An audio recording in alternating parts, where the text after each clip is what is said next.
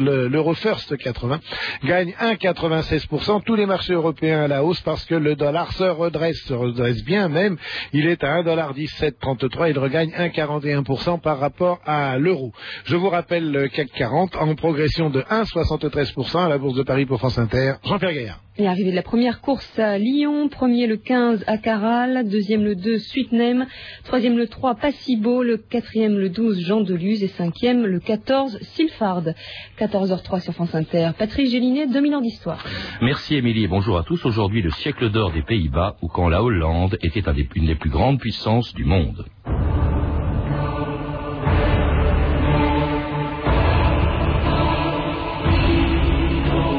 Quel autre pays pourrait-on choisir au reste du monde, où toutes les commodités de la vie et toutes les curiosités soient si faciles à trouver?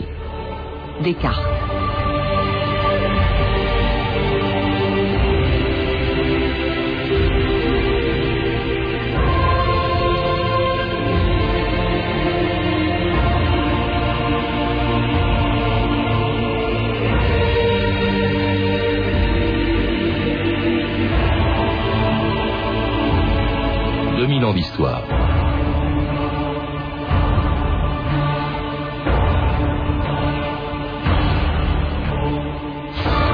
Pour les Hollandais, le XVIIe siècle fut le siècle d'or de leur histoire, l'époque où leur pays, un des plus petits et des moins peuplés d'Europe, est devenu une des plus grandes puissances du monde, la patrie de Rembrandt et de Spinoza, réputée pour la fortune de ses banquiers, les découvertes de ses savants et l'audace de ces navigateurs dont les bateaux arrivaient à Amsterdam, les cales pleines de produits exotiques. Ils venaient des quatre coins d'un immense empire hollandais qui allait du Spitzberg au cap de Bonne-Espérance et des Caraïbes aux îles de la Sonde.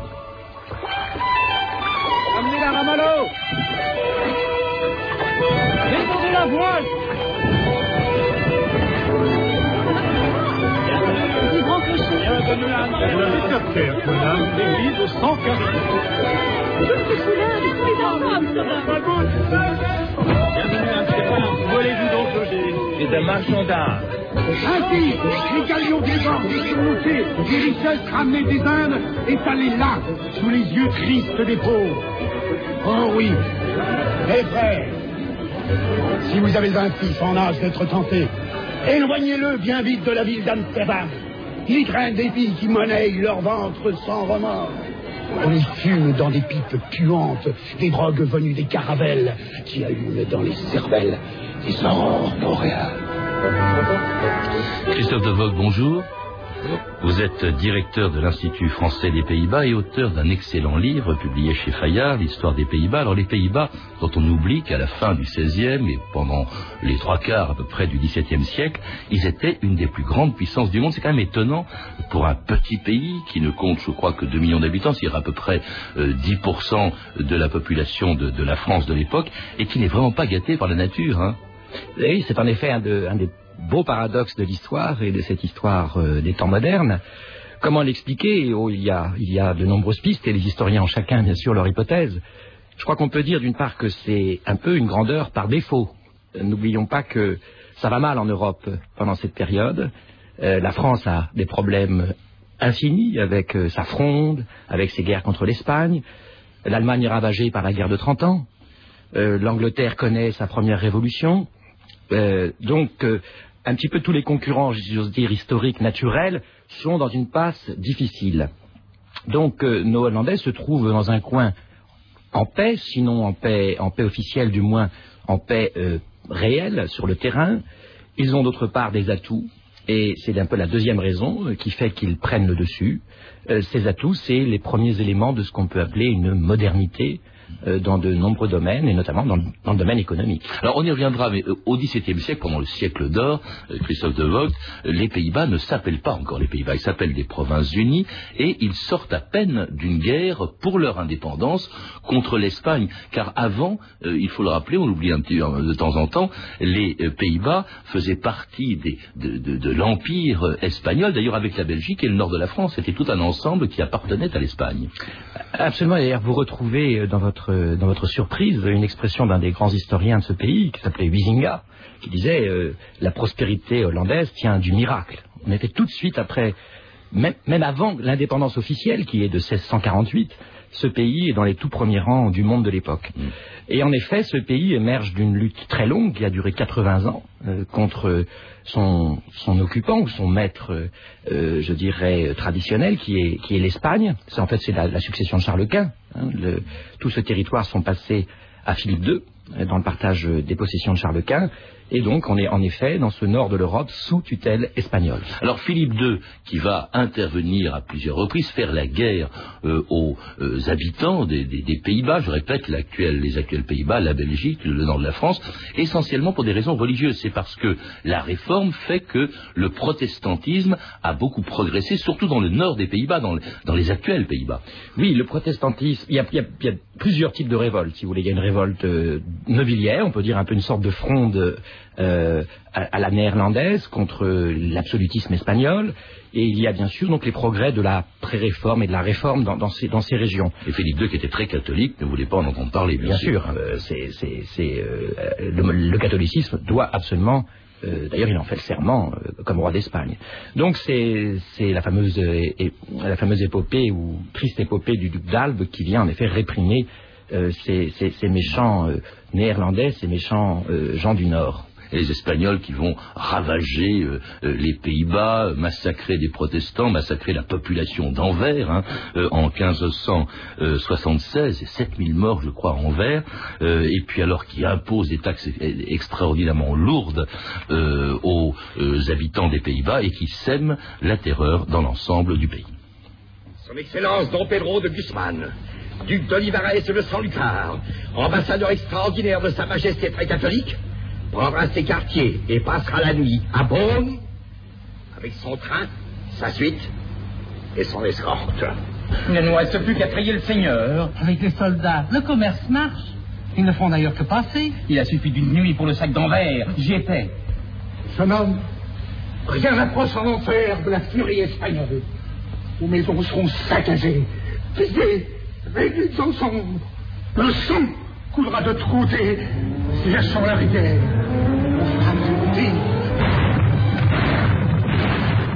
Comment se fait-il, Christophe de Vogue, que les petits Pays-Bas, je le répète encore, aient pu tenir tête à la puissance espagnole?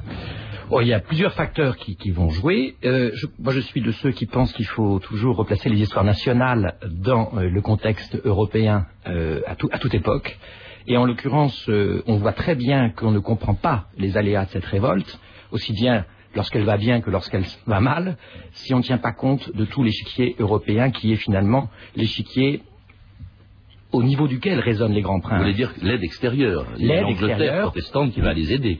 L'Angleterre protestante, euh, aussi la France protestante d'Henri de Navarre, et, et inversement d'ailleurs les, les révoltés vont aider Henri de Navarre, euh, inversement aussi les responsabilités mondiales de Philippe II, euh, comme Charles Quint avant lui.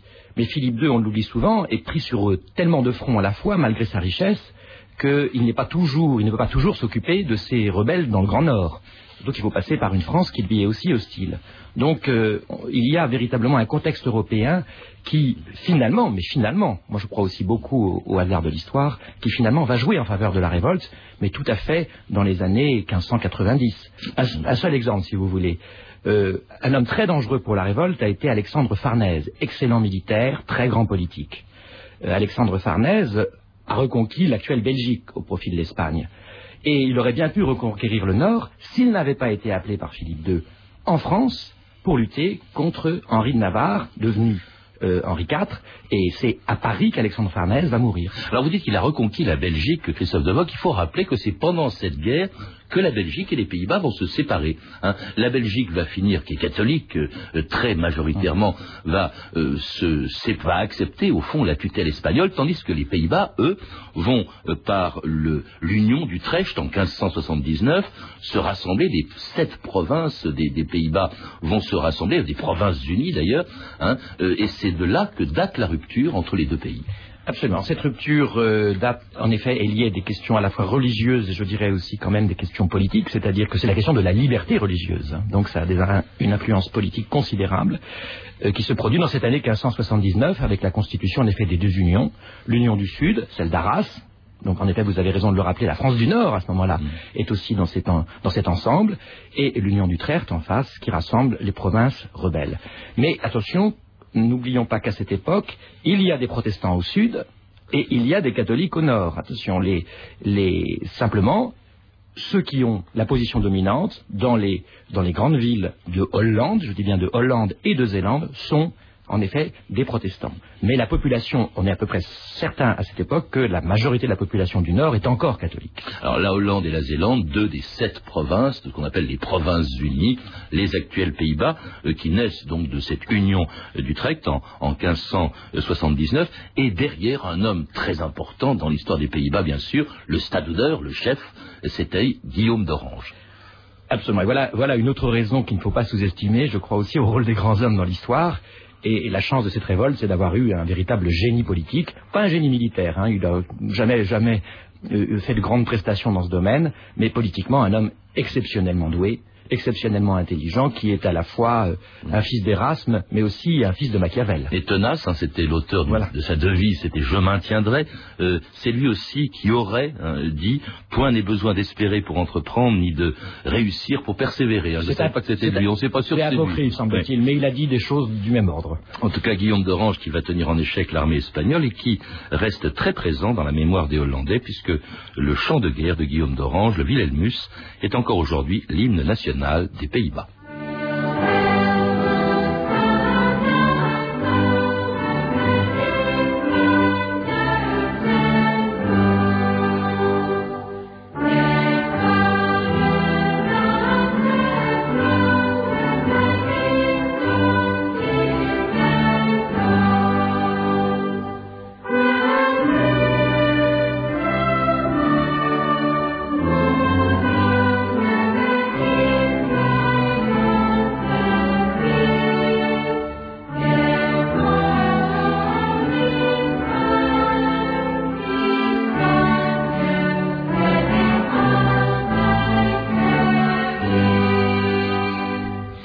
êtes sur France Inter, des mille ans d'histoire. Aujourd'hui, le siècle d'or des Pays-Bas.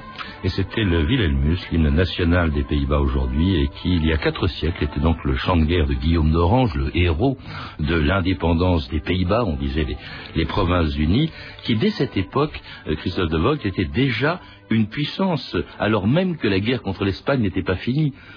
C'était en effet déjà une grande puissance commerciale. Elle constitue sa- les bases de sa puissance commerciale dès la fin du XVe siècle, d'ailleurs sous la tutelle de princes français, les Bourguignons. Et elle, dès cette époque, elle commence notamment à contrôler le commerce de la Baltique, qui est décisif, parce que c'est le commerce des grains, c'est le commerce du bois. Et Amsterdam, déjà, commence à être une grande ville. Au début du XVIIe siècle, Amsterdam compte déjà 100 000 habitants, ce qui est considérable dans l'époque moderne, dans l'Europe moderne. Et, et cela grâce à une flotte extraordinairement importante. Je crois que euh, le nombre des navires des Pays-Bas, euh, navires de guerre, navires de commerce, etc., dépassait l'ensemble des flottes espagnoles, françaises et anglaises. C'était la plus grande flotte du monde, Christophe de Vogt. Dans la première moitié du siècle, en effet, c'est, oh, on a, les chiffres sont, sont étonnants. euh, on estime que les deux tiers, enfin on estime, on sait que les deux tiers de- des, navires passant le Sund danois, qui est fondamental, les détroits du Danemark, euh, les deux tiers sont hollandais. Euh, le commerce de, nombreux pays, et y compris d'ailleurs le commerce français, le commerce extérieur, est contrôlé largement par les Hollandais. Le commerce espagnol lui-même. Et les Hollandais n'hésitent pas du tout, comme ils disent, à faire du commerce avec l'ennemi. Donc ils financent leur effort de guerre contre l'Espagne en faisant du commerce avec l'Espagne. Donc c'est vrai déjà un, pragmatisme impressionnant. Et avec 20 000 euh, marins, je crois, euh, qui attaquaient euh, les galions espagnols chargés d'or, qui découvraient des mers inconnues, Barents, la mer de Barents dans le Grand Nord, Barents était un, navigateur hollandais, qui ont été, qui se sont également installés à New York, qui s'est appelé, avant de s'appeler New York, la Nouvelle Amsterdam, qui était au Brésil, qui était à, à Java, qui était aux Caraïbes, qui était en Afrique. C'est extraordinaire, c'était un empire, un empire commercial, mais c'était un empire immense aussi. Oui, c'est le deuxième grand empire de l'Europe moderne après l'empire portugais en fait. C'est les Néerlandais ont, ont- été des grands découvreurs et des grands colonisateurs. C'est une, c'est colonisation très commerciale, c'est c'est essentiellement des comptoirs. hein. Euh, notamment donc la nouvelle Amsterdam, qui fait du, du trafic de, de peau, en fait, à cette époque. Bon, comme vous le savez, euh, au terme d'une guerre euh, anglo-néerlandaise, anglo-hollandaise, finalement la nouvelle Amsterdam va passer sous tutelle britannique et s'appelait New York. Les, les Hollandais, eux, se concentrant sur l'Indonésie et sur l'Amérique latine. Et alors ce commerce, grâce à deux grandes compagnies, euh, qui étaient la compagnie euh, orientale, euh, comment s'appelait-elle ces deux grandes compagnies? C'était La comp- compagnie des Indes des Indes orientales et des Indes occidentales. et des Indes occidentales, et cela financé euh, par de très grandes banques, les plus grandes banques du monde aussi. La banque d'Amsterdam, c'était le centre financier du monde pratiquement. Oui, c'était une banque au départ de change et puis qui devient finalement une grande banque de, de prêts au commerce. Et puis aussi euh, l'invention, on peut dire, du capitalisme. La compagnie des Indes orientales, elle est, faite par l'apport de grands capitaux, euh, 6 500 000 florins, c'est une somme énorme pour l'époque, qui sont rassemblés par les grandes familles bourgeoises euh, de Hollande, de, de Hollande et des autres provinces, de toutes les quatre provinces maritimes, qui s'y mettent tous pour constituer cette énorme puissance, parce que c'est aussi une puissance de guerre, cette compagnie des Indes orientales. Invention du capitalisme et de la bourse. La bourse d'Amsterdam, c'est la première du monde dans l'histoire. Tout à fait. Hein. C'est là qu'on négocie euh, euh, et on spécule même sur les cargaisons lointaines. On achète un petit bout, on dit voilà, moi j'achète un bout de la cargaison du navire qui dans deux ans va revenir euh, de Batavia, euh, l'actuel de Jakarta. Et tout ça est à l'origine d'une richesse et d'une opulence qui étonnent les Européens du XVIIe siècle. La revue de texte Stéphanie Duncan. Oui, au XVIIe, alors que l'Europe euh, presque entière hein, est ravagée par les guerres, la disette et soumise à l'absolutisme royal, faut éteindre votre portable. Alors les Pays-Bas font figure d'exception. Alors leur richesse d'abord. Le français euh, Richelieu ne cache pas son admiration pour ce qu'il appelle le miracle hollandais. L'opulence des Hollandais, dit-il, qui ne sont qu'une poignée d'hommes réduits à un coin de terre où il n'y a que des eaux et des prairies, est un exemple et une preuve de l'utilité du commerce qui ne reçoit point de contestation. Alors, une puissance commerciale qui impressionne aussi un ambassadeur français, Pomponne. On peut dire, dit-il, que la terre entière contribue à la richesse de la Hollande. Il n'y a aucune sorte de marchandise qui ne se trouve chez elle, et il n'en est d'aucune sorte dans les pays étrangers qu'elle n'achète et qu'elle ne débite. Alors, tous les voyageurs sont éblouis par la richesse d'Amsterdam, notamment. En le français Parival la compare à Venise, l'autre grande puissance qui commence à décliner, elle. Comme Venise, dit-il, Amsterdam est bâti sur l'eau. Mais pour moi, je crois qu'Amsterdam, enflé des richesses de l'Orient, a maintenant beaucoup d'avantages sur elle. L'opulence des maisons hollandaises étonne, par exemple. Les demeures ressemblent davantage à des palais royaux qu'à des maisons de marchands, dit un témoin. Et un autre déclare J'hésite sur ce que je devrais admirer en premier d'Amsterdam, dit-il. Les temples consacrés à Dieu, les phares, les ponts, les écluses, les majestueuses galeries des marchands, la puissance et la foule des navires. Mais surtout, dit-il, je lève mes regards vers la prudence des dirigeants, le respect des lois, l'obéissance des subordonnés, la modestie et, ce qui est le plus important, l'ordre. Les Pays-Bas euh, sont en effet un pays où il fait assez bon vivre, d'un certain point de vue. Alors, le philosophe Spinoza, natif d'Amsterdam, connaît sa chance d'y vivre et aussi d'y écrire. Dans cette république très florissante, dit-il, des hommes de toute nation et de toute secte vivent dans la plus parfaite concorde et s'inquiètent uniquement pour consentir un crédit à quelqu'un de savoir s'il est riche ou pauvre et s'il vit en homme de bonne foi ou en fourbe. hein. C'est le pragmatisme, encore une fois. Alors une tolérance, une sécurité auquel un autre philosophe de l'époque doit beaucoup, notre Descartes national. Quel autre pays, demande-t-il, où l'on puisse jouir d'une liberté si entière, où l'on puisse dormir avec moins d'inquiétude, où il y ait toujours des armées sur pied exprès pour vous garder? D'ailleurs, bien plus tard, sous la Révolution, Mirabeau rendra hommage au peuple hollandais. Qui pourrait oublier, dit-il, que vous êtes le plus ancien des peuples libres, que vous admitent les premiers, cette auguste tolérance sans laquelle il n'est pas de fraternité? Un commentaire sur ces textes, Christophe Devox, ces textes du XVIIe, peut-être sur la tolérance. Vous me dites que c'était un peu un cliché, au fond, la tolérance des Hollandais. J'ai envie de dire, c'est toujours un cliché, puisque si on interroge les Français d'aujourd'hui, euh, euh, on vient de le faire dans une conférence justement qui s'appelle Erasme Descartes à Amsterdam euh, il y a quelques jours, et, et c'est toujours une image très forte, la tolérance euh, hollandaise. En fait, je crois qu'il y a des tolérances euh, en, en hollandaise et que, curieusement, là, il y a une vraie continuité euh, de l'histoire culturelle de ce pays euh, du XVIIe siècle à nos jours. Parce qu'en même temps, ils étaient très rigoristes. hein. Ils- on ne plaisantait pas pour les histoires de mœurs, par exemple. Exact. Vous avez un courant rigoriste très fort qui est le courant protestant orthodoxe, qui est justement très puissant euh, à cette époque en Hollande, au début du siècle, et qui réaffirme son orthodoxie et qui pourchasse notamment tout, tout ce qui paraît être atteinte aux mœurs ou atteinte à la pensée, euh, à la pensée notamment euh, chrétienne. Et Descartes va avoir lui-même de sérieux problèmes avec un certain nombre de, professeurs de théologie. Euh, donc il y a un rigorisme. Mais ce qui se passe, c'est que le pouvoir est tellement divisé, divisé d'abord entre la bourgeoisie des villes et la famille d'Orange, divisé entre les différentes villes, divisé entre les provinces. Il n'y a aucun centralisme, ce qui fait qu'on peut toujours finalement échapper à la rigueur d'une loi en partant et en déménageant, ce qu'a fait par exemple Spinoza, qui était mal vu à Amsterdam dans sa communauté, il est parti à Reinsburg euh, dans une autre communauté. Donc euh, ça c'est toujours possible euh, aux Pays-Bas, dans les provinces unies de l'époque. Il y a d'autre part un courant véritablement tolérant, celui-là, qui est, mais qui est minoritaire, qui anime la grande bourgeoisie des villes, c'est le courant issu d'Erasme et des humanistes. Là, il y a une vraie tolérance qu'on retrouve évidemment chez Spinoza, justement. Euh, une vraie tolérance, je dirais, conceptuelle. Et puis, il y a une troisième, un troisième type de tolérance qui existe toujours aux Pays-Bas, qui actuellement d'ailleurs est le grand enjeu des discussions, qu'on peut traduire en français, il n'y a pas vraiment de mot, par le laisser-faire plutôt. le fait de fermer les yeux. Euh, parce qu'il y a un avantage commercial, un avantage économique, donc, par exemple, on ferme un peu les yeux sur la prostitution, on l'a vu dans, cet extrait du film. On ferme un petit peu les yeux sur les catholiques. Les catholiques n'ont pas le droit, par exemple, en Hollande, de, pratiquer leur culte publiquement. Eh bien, ils vont le pratiquer dans des églises un peu cachées, et on paye un peu la police du coin pour fermer les yeux. Puis c'est une terre d'accueil hein, euh, qui a accueilli euh, tous les Huguenots qui ont été chassés par la révocation des Nantes sous, sous Louis XIV, et puis qui a accueilli Descartes aussi, on l'a entendu.